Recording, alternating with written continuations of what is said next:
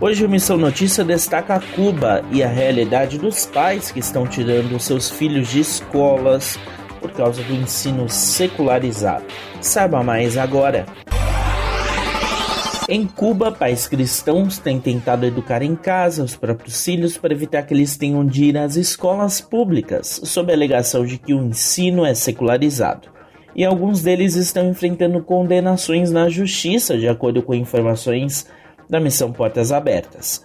A condenação foi porque eles adotaram a educação domiciliar com os dois filhos. Eles já haviam sido alertados pelas autoridades a não continuarem com a prática e a colocarem as crianças em uma escola. Com a prisão dos pais, os filhos ficaram sob a custódia do Estado. Em Cuba, assim como no Brasil, o sistema educacional é responsabilidade do poder público. Educação escolar em casa não é permitida. A Igreja Católica tenta há décadas abrir escolas, mas não consegue obter aprovação no governo.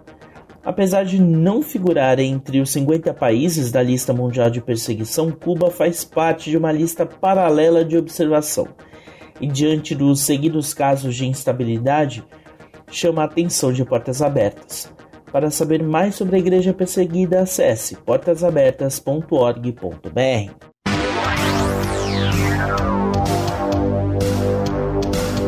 O Missão Notícia fica por aqui. O MN é uma produção da Rádio Transmundial. roteiro e apresentação são de Lucas Meloni e os trabalhos técnicos do trio. Lilian Claro, Thiago Lisa e Pedro Campos. Até a próxima edição.